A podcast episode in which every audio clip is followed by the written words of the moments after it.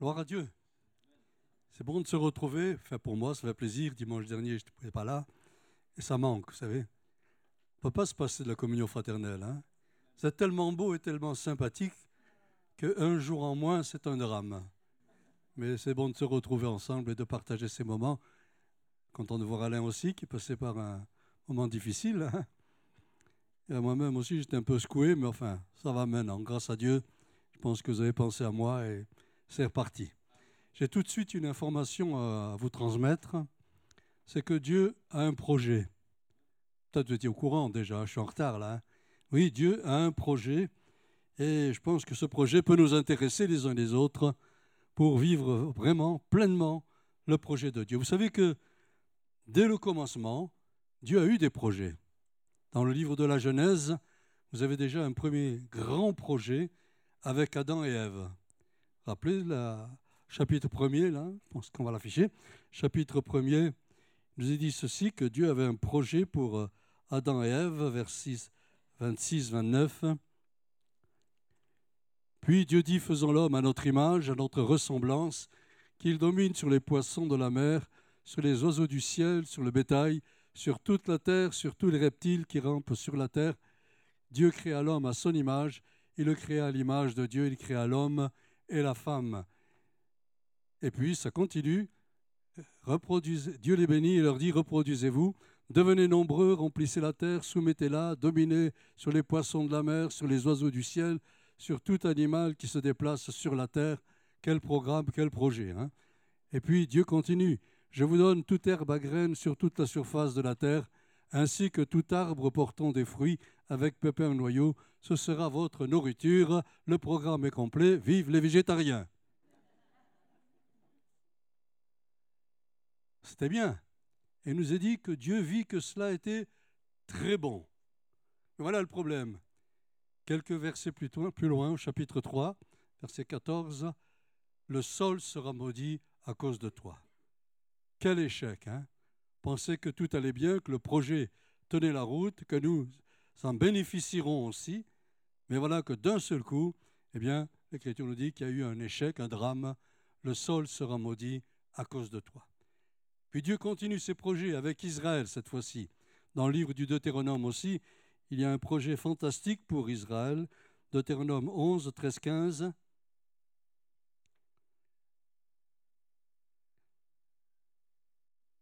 Ça va arriver. Hein Alors là, on est encore dans la Genèse. Voilà. Si vous obéissez au commandement que je vous prescris aujourd'hui, si vous aimez l'Éternel votre Dieu, si vous le servez de tout votre cœur et de toute votre âme, je donnerai au moment voulu la pluie à votre pays, les premières et les dernières pluies, et tu récolteras ton blé, ton vin, nouveau et ton huile. Je mettrai aussi dans tes champs de l'herbe pour ton bétail, et tu mangeras à satiété. Et un verset plus loin, il nous est dit toujours quelque chose d'important concernant le projet de Dieu, le verset 25.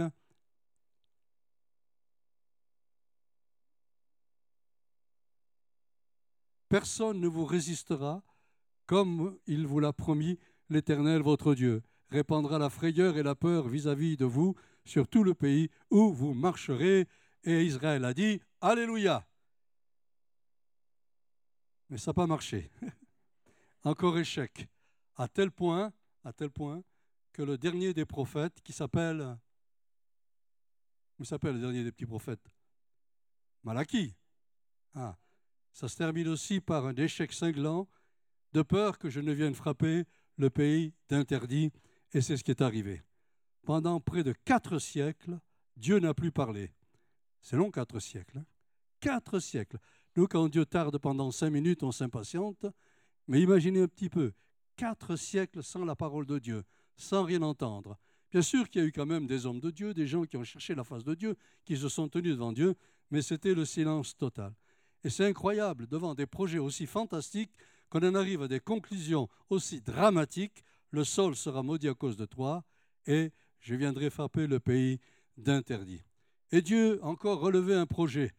Dans ces derniers temps, il y a un projet fantastique qui a été révélé par Jésus-Christ. Le projet de Dieu, c'est l'Église. Et nous sommes dans ce projet. Et ce projet doit réussir, il doit aboutir, parce que Dieu ne fait plus confiance à l'homme. Il a envoyé son Fils afin que deux éléments incontournables interviennent dans la réussite de ce projet, la croix et le Saint-Esprit. Par la croix, le projet a commencé. Et c'est là que Jésus-Christ, nous dit la lettre aux Colossiens, a triomphé des dominations, des autorités, des puissances de ténèbres. Et le jour de la Pentecôte, eh bien, il y a eu là, mes amis, le summum, le Saint-Esprit est venu et l'Église a été équipée par le Saint-Esprit pour que le projet de Dieu aboutisse. Et à l'inverse des deux premiers projets qui sont arrivés à l'échec, le projet dans lequel nous vivons et dans lequel nous sommes a un avenir glorieux. Je pense que vous avez tous lu l'Apocalypse. Lorsqu'il est dit ceci, Apocalypse 22, verset 17, Viens Seigneur Jésus. Et l'Esprit et l'épouse disent, Viens Seigneur Jésus. Quelle différence. Hein. loin de l'échec, loin du drame, viens Seigneur Jésus. Et la parole de Dieu nous dit que le Seigneur répond, Oui, je viens bientôt et je vous prendrai avec moi dans la gloire. On est en route vers l'aboutissement de ce projet. Quelles ont été les causes de l'échec des deux premiers projets? Non pas de Dieu, mais on s'aperçoit en lisant la parole de Dieu que les causes ont été la désobéissance et la manque de consécration. Désobéissance et manque de consécration. Les deux éléments qui ont conduit et le couple Adam et Ève à l'échec et le peuple d'Israël à l'échec. Désobéissance et manque de consécration. J'ai retenu pour point de départ un verset que l'on connaît bien, que l'on a souvent cité, c'est 2 Corinthiens, chapitre 5, versets 17 à 18. Si quelqu'un est en Christ, il est une nouvelle créature ou création, suivant les versions. Les choses anciennes sont passées, voici toutes choses sont devenues nouvelles. Et je réfléchissais là-dessus l'autre jour et je m'interrogeais moi-même en me disant, mais est-ce que nous avons vraiment saisi toute la profondeur et la richesse d'une telle déclaration? Si quelqu'un est en Christ, il est une nouvelle création. Souvent, ça reste un texte que l'on lit et on dit Amen. Mais entre ce que l'on lit et ce que l'on vit et ce que l'on expérimente, y a-t-il vraiment une relation? Si quelqu'un est en Christ, il est une nouvelle création. Cela veut dire en fait tout ce qui fait partie du passé, mon comportement, mes actes, mes pensées, ma façon de voir la vie, d'agir, de me comporter, etc., etc. Tout cela, en fait, a une nouvelle dimension aujourd'hui. Le système de fonctionnement a changé parce que je suis une nouvelle création. Je ne peux pas emporter avec moi ou vivre avec moi avec les choses qui normalement n'existent plus si je suis une nouvelle création. Et souvent, ça bute là-dessus. On est d'accord avec le principe, on est d'accord avec la théorie, mais peut-être on est loin de vivre ce que cela attend de nous. Je ne sais pas, peut-être je suis le seul. Hein on est loin de vivre ce que cela représente. Est-ce que nous connaissons vraiment toutes les richesses et toute la profondeur de la nouvelle création? Et se rend compte en lisant particulièrement la lettre aux Romains qu'une nouvelle loi prend place et bannit l'ancienne loi. Paul dira que la loi de l'esprit de vie eh bien, a balayé, a enlevé, a fait disparaître la loi de la mort et du péché. Quelle grâce de vivre avec cette nouvelle loi, puisqu'en fait, le péché me conduit à la condamnation et l'esprit de vie me conduit à la vie.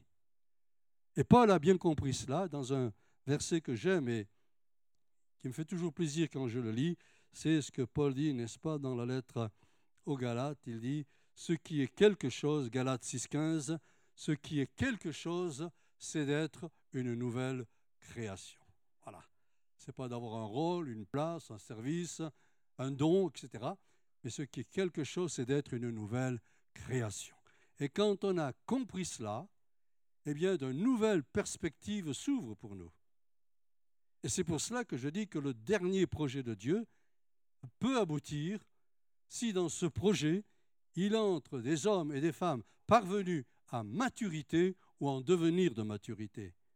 Dieu ne peut pas travailler avec des gamins avec des bébés, avec des enfants. Il cherche des gens qui ont quelque chose, qui vivent quelque chose, qui ont compris quelque chose, qui ont expérimenté quelque chose. Alors c'est pour cela que Paul dit, ce qui est important, c'est d'être une nouvelle création. Voilà, c'est d'avoir compris qu'en Christ, nous sommes entrés dans une nouvelle dimension. Non plus une dimension gérée par la chair et le sang, mais une dimension gérée par le Saint-Esprit. Et à partir de ce moment, Dieu peut nous utiliser, il peut nous employer et il peut se servir de nous. Pourtant, quelqu'un dira, mais on voit toujours qu'il y a un conflit entre la loi naturelle et la loi spirituelle. Et on le vit tous, là, on le sent. Parfois, il y a un conflit, les choses anciennes qui, qui essaient de refaire surface, quelques attitudes, quelques comportements qui nous rappellent que nous sommes encore, pendant quelque temps, liés quelque part à cette loi naturelle. Mais quand la nouvelle créature, la dimension de l'homme spirituel se met en place révèle toute sa richesse, eh bien, Paul dit ceci, n'est-ce pas, que nous vivons maintenant une nouvelle dimension en ayant revêtu Christ. Vous tous qui avez été baptisés, vous avez revêtu Christ. Et Paul complète par ce verset qui nous est si cher, Ce n'est plus moi qui vis, c'est Christ qui vit en moi. Vous savez, il y a des versets dans la parole de Dieu, même si ça fait... Combien ça fait, chérie, que je suis converti Quelques années, plus de presque 50 ans, eh bien, il y a des versets qui nous interpellent toujours. Hein. C'est vrai, hein, quand tu dis, Paul dit, ce n'est plus moi qui vis, c'est Christ qui vit en moi. Mais est-ce qu'on réalise vraiment ce que cela veut dire?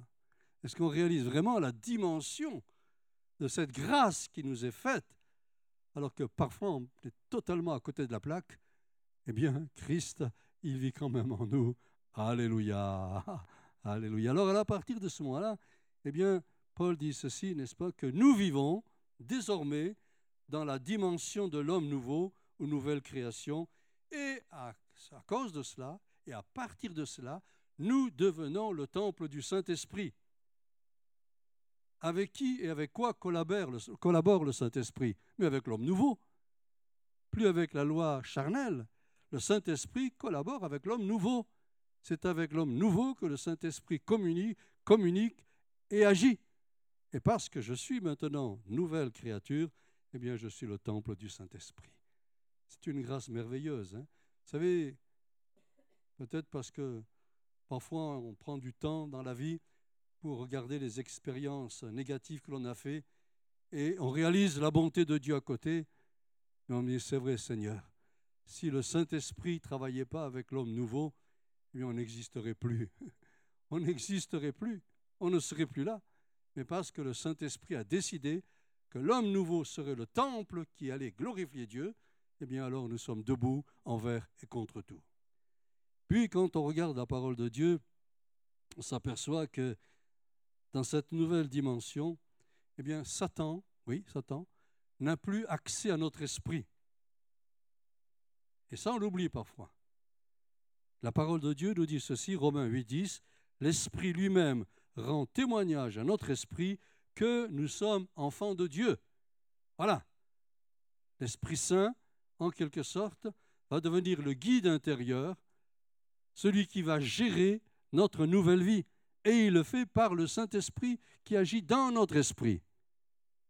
Notre esprit appartient à Dieu, mes amis. C'est une bonne nouvelle. Et Satan ne peut rien contre l'esprit régénéré. Parce que c'est Dieu qui en est maintenant, en quelque sorte, le propriétaire. Et voilà, pourquoi l'Écriture dit que rien ne peut nous séparer de l'amour de Dieu. Parce que nous vivons dans l'Esprit Saint. Mais, mais, comme nous l'avons vu au commencement dans le livre de la Genèse ou dans le Deutéronome, Satan maintenant va s'attaquer à notre, notre ancienne nature, notre cœur, ce que la Bible appelle le cœur pour amener en fait ce poison, pour amener cette, cette dimension de destruction. Il va s'attaquer à notre cœur. Et vous savez que le cœur, c'est le siège des pensées, des sentiments, des émotions, des désirs, des choix, etc., etc., etc. Et c'est pour cela que Jésus va dire quelque chose d'admirable. Et Jésus va dire ceci, n'est-ce pas? C'est du dedans du cœur que viennent des bonnes et des moins bonnes. Ne soyons pas toujours négatifs. Parfois, il y a des bonnes choses qui viennent dans le cœur, oui ou non? Mais oui, hein. bonnes choses qui sont là, qui nous encouragent, qui nous permettent d'encourager les autres. Mais hélas, bien souvent, c'est du dedans de cœur que viennent les mauvaises choses.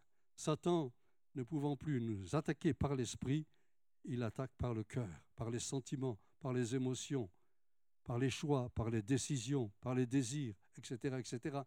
Et le livre des Proverbes, vous le connaissez bien ce passage, dit ceci, Veille sur ton cœur plus que sur toute autre chose. Et souvent, c'est vrai, on se laisse emporter par nos pensées.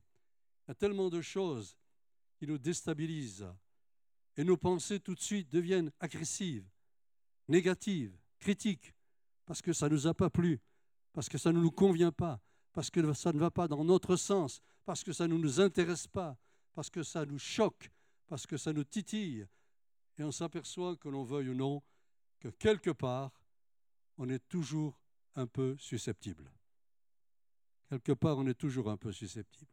Et vous savez que si on ne contrôle pas nos émotions, la première réaction, c'est une réaction d'autodéfense.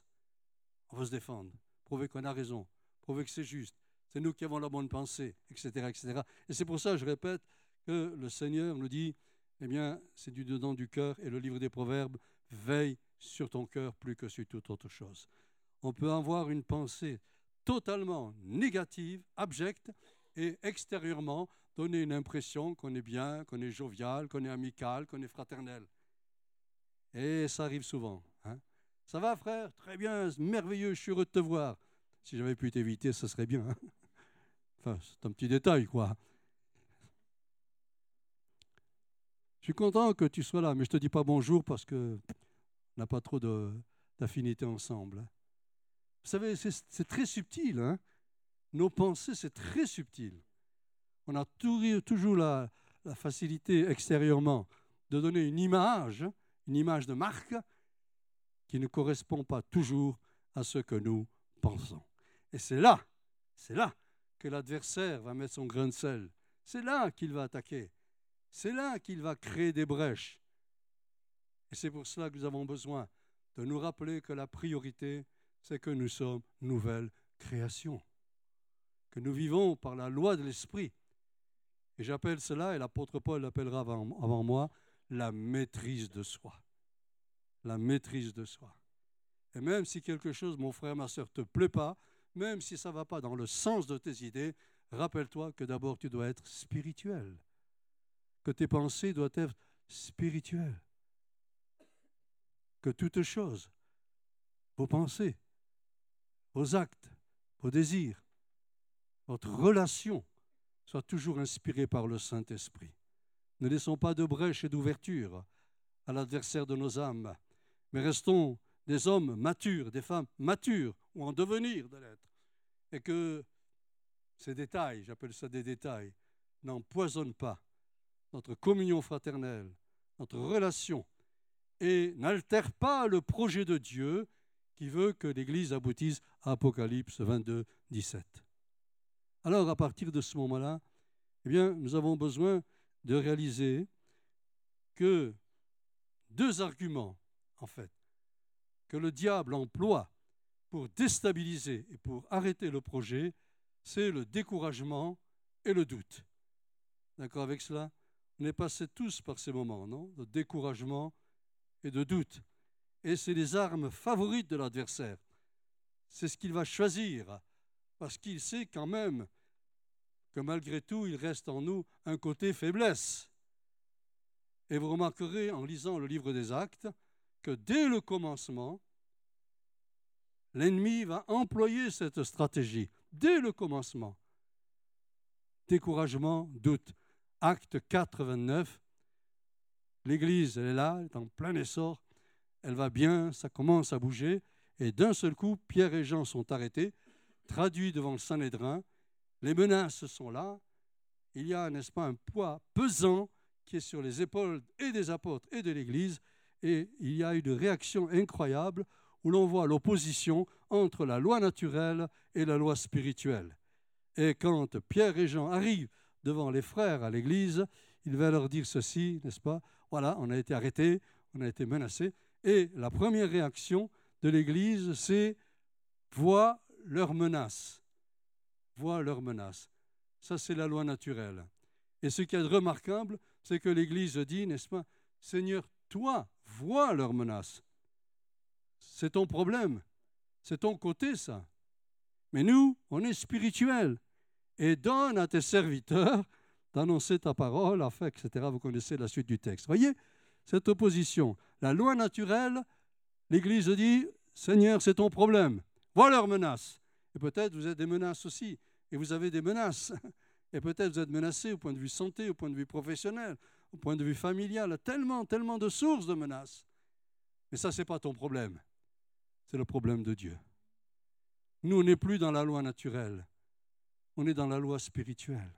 Et c'est pour cela que l'Église dira, n'est-ce pas, Seigneur, la première partie, ça te concerne. Faites pareil ce matin. Faites pareil ce matin. Dites, Seigneur, la loi naturelle qui essaie d'imposer son joug, c'est ton problème. Nous, on va vivre avec la loi spirituelle.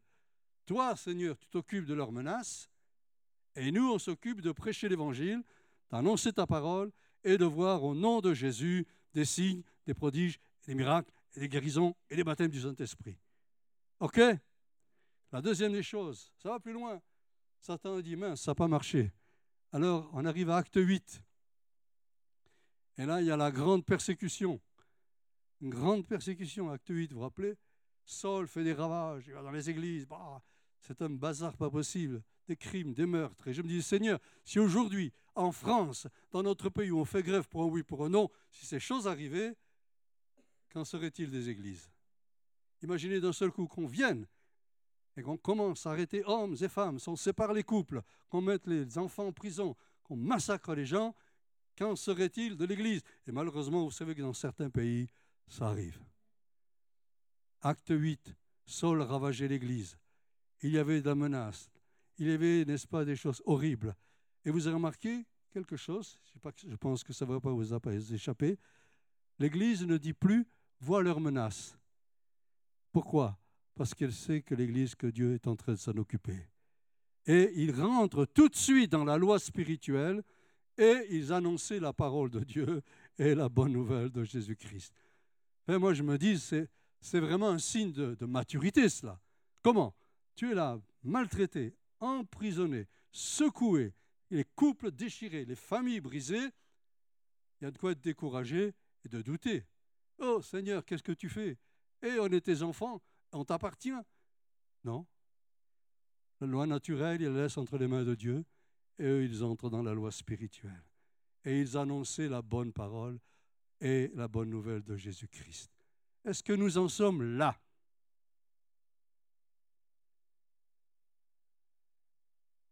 Réflexion. Réflexion. Voyez, parfois on se plaint pour des trucs là. Mais je crois que Dieu cherche aujourd'hui un peuple qui parvienne à maturité ou en devenir de maturité. Alors à partir de ce moment-là, on s'aperçoit que la loi de l'esprit de vie, quand elle est bien comprise, bien établie, elle domine sur la loi naturelle de la chair et du sang. Et c'est à ce moment-là, en fait, que l'Église peut vivre le projet de Dieu, où des hommes et des femmes peuvent se lever et dire Seigneur, tu peux compter sur nous. Ça vient un cantique qu'on chantait autrefois, un vieux cantique. Oui, tu peux compter sur moi, car je peux compter sur toi. Vous vous rappelez quelques-uns de ce cantique hein? Hein? Est-ce que Dieu peut relever le défi aujourd'hui?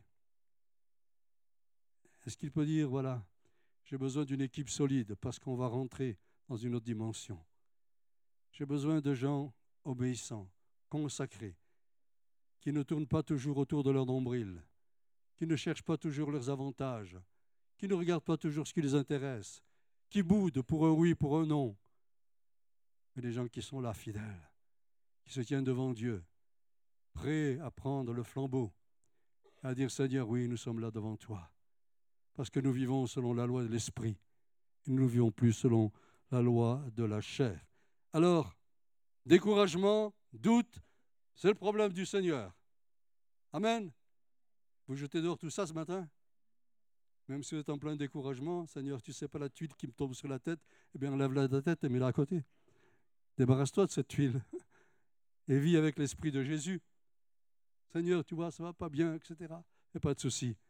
La loi naturelle, je m'en charge. Vis selon la loi du Saint-Esprit. Alléluia. Et Paul dit ceci. Voyez-vous maintenant, vous ne vivez pas selon la chair, mais selon l'Esprit, si du moins l'Esprit de Dieu habite en vous. Vous savez, la vie avec l'Esprit, ce n'est pas par intermittence. On est en pleine forme, on a la pêche, on est boosté. Oh, je chante en langue, je parle en langue, je prophétise, etc. Puis le lendemain, il n'y a plus rien. La loi de l'esprit, c'est une loi permanente. Elle est toujours, toujours, toujours en action. Et c'est pour cela, et Pierre l'a bien souligné, je crois, il y a deux dimanches, Paul a bien compris la logique et dit, mais quand je suis faible, en fait, je ne suis pas faible. Quand je suis faible, c'est là que je suis fort. Ben oui. Et il a fait la différence entre la loi de la chair, qui nous rabaisse toujours, et la loi de l'esprit, qui nous élève toujours. Il dit, tant pis, si je passe par le creuset, si je suis dans les chaînes, la loi naturelle me dit, tu es faible, mais la loi de l'esprit me dit, tu es fort. Et ça, c'est pour nous. C'est le cadeau de Dieu pour nous ce matin. J'aimerais que chacun ce matin puisse dire, Seigneur, j'en ai assez de vivre au ras des pâquerettes, j'en ai assez d'être toujours plié en deux regardant vers les choses d'en bas, je veux relever la tête et regarder vers celui qui est tout-puissant et qui est glorieux. Qui est prêt à remporter des victoires ce matin? Qui est prêt à s'en sortir? Qui en a assez de tourner en rond? Qui en a assez de toujours taper la tête contre un mur? C'est possible. La loi de l'esprit, elle est là. Et Dieu est d'accord avec ce projet. Parce qu'il veut que l'Église aboutisse. Adam et Ève ont connu l'échec. Israël a connu l'échec. Mais l'Église ne connaît pas l'échec.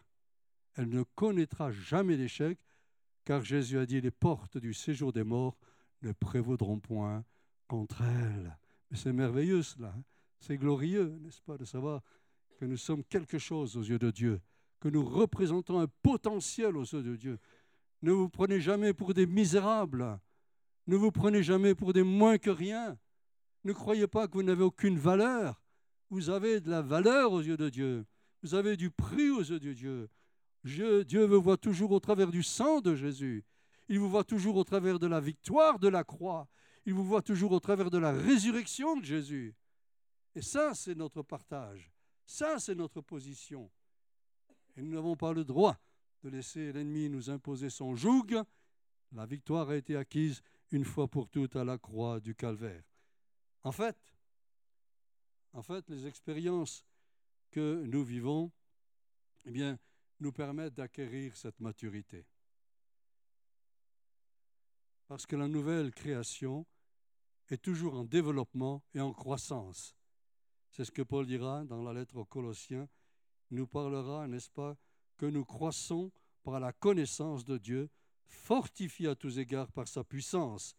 Éphésiens 3, 26, qu'il vous donne, selon la richesse de sa gloire, d'être puissamment fortifié par son esprit, afin que Christ habite dans vos cœurs, là où l'ennemi essaie de mettre du désordre, étant enraciné, retenez bien ce mot, je suis enraciné et fondé dans l'amour que Dieu soit béni. Et si Dieu m'aime, alors je suis tranquille.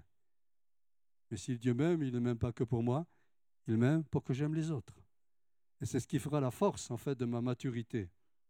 Ce qui fera la force de ma maturité, c'est cet amour sans limite, sans réserve, quelle que soit la personne. Quelle que soit la personne. Alors, et notre corps, lui, qu'est-ce qui devient dans ce bazar hein, Dans toute cette affaire? On a, Parce qu'on a encore. Bon, parfois, il prend des coups, il est un peu secoué, mais enfin, il est toujours là. Alors, quand on lit la parole de Dieu, il y a des choses intéressantes. On s'aperçoit que notre corps, eh bien, même s'il est toujours là et qu'il nous crée quelques ennuis, il doit devenir le moyen, le moyen pour manifester les aspirations et les actes de la nouvelle création. C'est-à-dire qu'il doit servir à quelque chose maintenant. Et c'est ce que Paul nous explique dans la lettre aux Romains au chapitre 6. Autrefois, vous aviez livré vos membres à l'injustice, à la passion, au péché, etc. Et Paul dira, livrez vos membres maintenant à la justice, qu'ils servent à la gloire de Dieu, qu'ils servent en fait à la démonstration qu'il y a en vous quelque chose de nouveau, qu'il y a en vous un changement, que vos actes, que vos actions, que vos échanges, que votre relation, que tout ce que vous faites, eh bien, soit vraiment démonstration de la présence de l'homme nouveau, de la nouvelle création. Et ce que vous faisiez autrefois uniquement pour votre avantage et votre intérêt, eh bien, doit changer de direction et doit changer de comportement et de mentalité. Voilà à quoi sert mon corps maintenant. Il ne sert plus à faire des bêtises, il sert à glorifier le Seigneur. Amen. Et chaque jour, chaque matin, quand je me lève, Seigneur, que mon corps, qui est là, hein, serve aujourd'hui à te glorifier et à manifester la présence de l'homme nouveau en moi. La présence de l'homme nouveau en moi. Il y a un verset très intéressant dans la parole de Dieu, d'ailleurs ils sont tous intéressants, où Paul va expliquer un petit peu le fonctionnement, en fait, de l'homme extérieur du corps, de nos membres. Il dit ceci, écoutez bien, c'est très intéressant. Colossiens chapitre 3, verset 17, Et quoi que vous fassiez, en parole ou en œuvre, faites tout au nom du Seigneur Jésus, en rendant par lui des actions de grâce à Dieu le Père. Quoi que vous fassiez, en parole ou en œuvre. C'est bien le texte, hein? Oui, 3, Colossiens 3, 17. Quoi que vous fassiez, en parole ou en œuvre. Cela implique beaucoup de choses. Hein Ça veut dire que quand je rends service à quelqu'un, en fait, derrière ce quelqu'un, il y a le Seigneur. Et je ne vais pas dire pourvu qu'il ne m'appelle pas, qu'il ne me dérange pas, moi j'ai autre chose à faire, je n'ai pas le temps. Non, non. Quoi que vous fassiez, quoi que vous fassiez, en œuvre ou en parole, faites tout pour le Seigneur. Et Paul rajoute, et dites merci au Seigneur que quelqu'un vous a sollicité. C'est fabuleux cela, hein Dites merci au Seigneur que quelqu'un vous a demandé un service. Dites merci au Seigneur que quelqu'un a eu besoin de vous et de votre aide. Au lieu de dire pourvu qu'il ne m'appelle pas la prochaine fois, dites Seigneur, pourvu qu'il m'appelle la prochaine fois, parce que c'est encore un service pour le roi. Comprenez que ça change tout cela. Ça change vraiment bien des choses dans notre comportement. On a toujours peur d'être dérangé, toujours peur de trop faire, toujours peur de manquer de reconnaissance, avec tout ce que j'ai fait, il n'y a pas de reconnaissance, on m'a même pas dit merci, etc. Tellement de choses qui se passent dans notre tête. Paul dit, tout ce que vous faites, puisque vous êtes maintenant géré, conduit par l'homme nouveau, eh bien tout ce que vous faites, en parole ou en œuvre, faites-le de bon cœur, comme pour le Seigneur.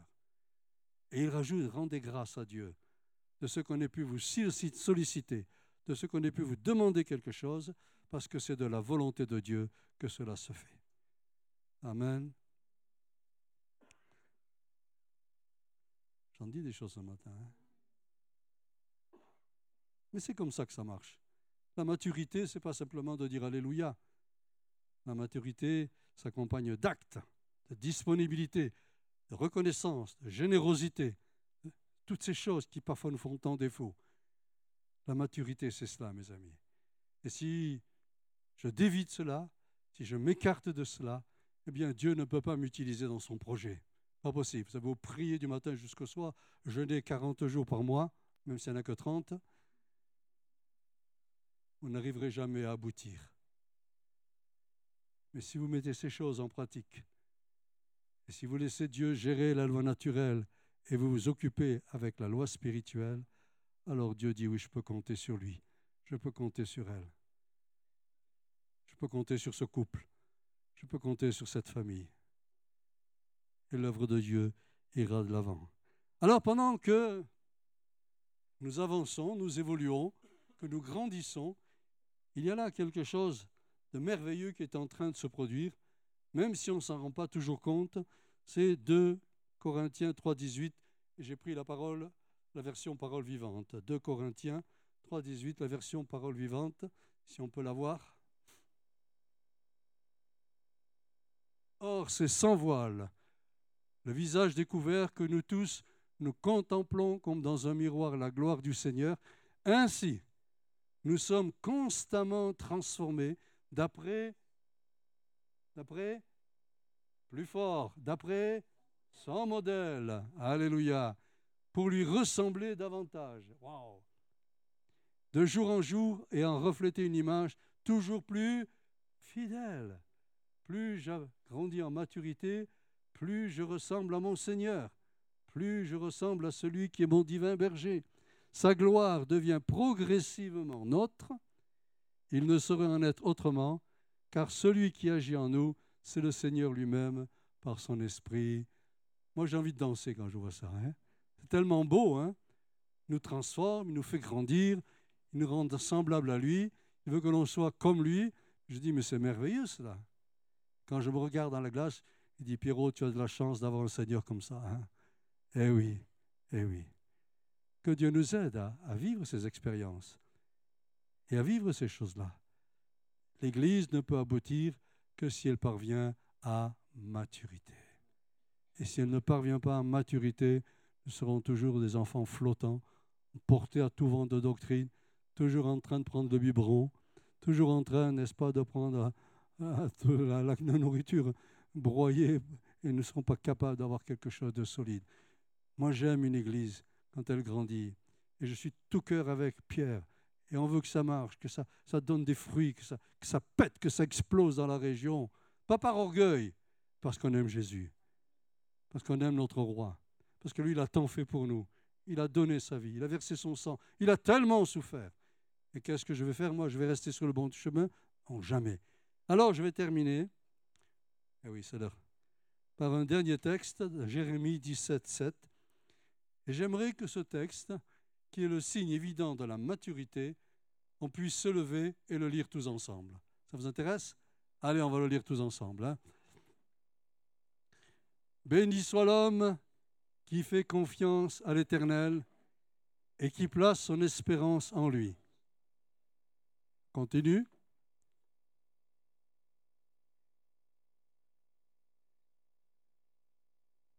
On cherche la suite. Il est comme un... Voilà, il ressemble à un arbre planté près de l'eau et qui étend ses racines vers le cours d'eau. Il ne s'aperçoit pas de la venue de la chaleur et son feuillage reste vert. Lors d'une année de sécheresse, waouh, il ne redoute rien et il ne cesse pas de porter du fruit. Gloire à Dieu. Amen. Alléluia. Que Dieu soit béni. Ça, c'est pour nous ce matin. Tu es béni si tu es en contact et tu places ta confiance au Seigneur. Tu es béni si tu plonges tes racines dans la loi de l'Esprit. Et même s'il y a des temps de sécheresse, même s'il y a des temps de difficulté, mais moi je trouve que c'est fabuleux. Hein. Lors d'une année de sécheresse, peut-être vous avez passé des moments de sécheresse. Peut-être pas une année, mais quelques jours. Eh bien, il ne redoute rien. Waouh! Il ne cesse pas de porter du fruit et c'est ce que vous faites. On va prier ensemble tu. Et peut-être quelqu'un ce matin a besoin d'avancer dans la maturité. je crois que c'est urgent maintenant. Vous voyez dans quel temps nous sommes? Menace de nucléaire, nucléaire, pénurie. Les choses vont mal. La terre, elle crie. Elle crie la terre. Tous ces tremblements de terre, tous ces cataclysmes, toutes ces choses qui se passent. La terre souffre. Le monde a besoin d'église, besoin de vous, de nous tous, pour le message de Jésus-Christ. Si tu as besoin, mon frère, ma soeur, là où tu es simplement, tu lèves ta main. Et le Seigneur va prendre ta main pour t'amener à maturité. Il est là présent, notre Dieu, il nous aime. Dieu ne veut plus que tu sois un enfant, un gamin qui s'arrête pour un oui, pour un non, mais un homme de Dieu, une femme de Dieu accomplie. Tu peux lever la main et dire Seigneur, ce matin, je veux aller plus loin, je veux grandir. Je veux être disponible. Quand on me sollicite le matin, la nuit, le jour, n'importe quelle heure, je suis présent, je suis là. C'est un moment important devant le Seigneur. Peut-être demain, Dieu vous sollicitera. Il faut que la loi de l'Esprit soit là et que la puissance de son nom agisse. Seigneur, merci parce que ton peuple t'aime, parce que l'Église t'aime, avec ses manquements, ses faiblesses, et toi tu l'as tellement aimé que tu les portes dans tes bras d'amour. Tu vois ces bien-aimés qui ce matin désirent avancer encore plus avec toi. Et je me réjouis avec eux, Seigneur. La puissance de ton nom agit. Tu veux faire une église forte, conquérante, Une église qui soit une source de bénédiction, toujours pas en train de ressasser les problèmes, de ressasser les difficultés, mais de regarder à la croix, là où la victoire a été remportée, de regarder à celui qui a tout pouvoir sur la loi naturelle pour nous faire vivre dans la loi spirituelle. Ce matin, qu'il y ait vraiment des délivrances, qu'il y ait vraiment, Seigneur, une grande liberté, qu'il y ait vraiment un grand ouf de soulagement, Seigneur, parce que l'Esprit de Dieu agit maintenant. Saint-Esprit est en train d'agir maintenant. Il parle à des cœurs, il parle à des familles, il parle à des couples. Le Saint-Esprit est en train de te remotiver, de te dire n'abandonne pas, ne laisse pas. Saint-Esprit t'appelle à entrer nouveau dans cette dimension de la loi spirituelle. Laisse Dieu agir dans ton cœur. Laisse-le vivre en toi. Sois libre, ne sois pas esclave de tes pensées. Rejette tout ce qui est négatif. Exerce la maîtrise de soi. Qu'importe si quelque chose te blesse, te choque, si quelque chose ne te plaît pas, ce n'est pas ton problème, c'est le problème de Dieu. Vis dans la loi de l'esprit. Vis dans la loi de l'amour. Vis dans la loi du pardon, de la réconciliation. Vis dans la loi de la grâce. Et la puissance de Dieu agira en toi. Alléluia. Que le Seigneur vous bénisse. Je vous fais un gros bisou à tous et je vous aime.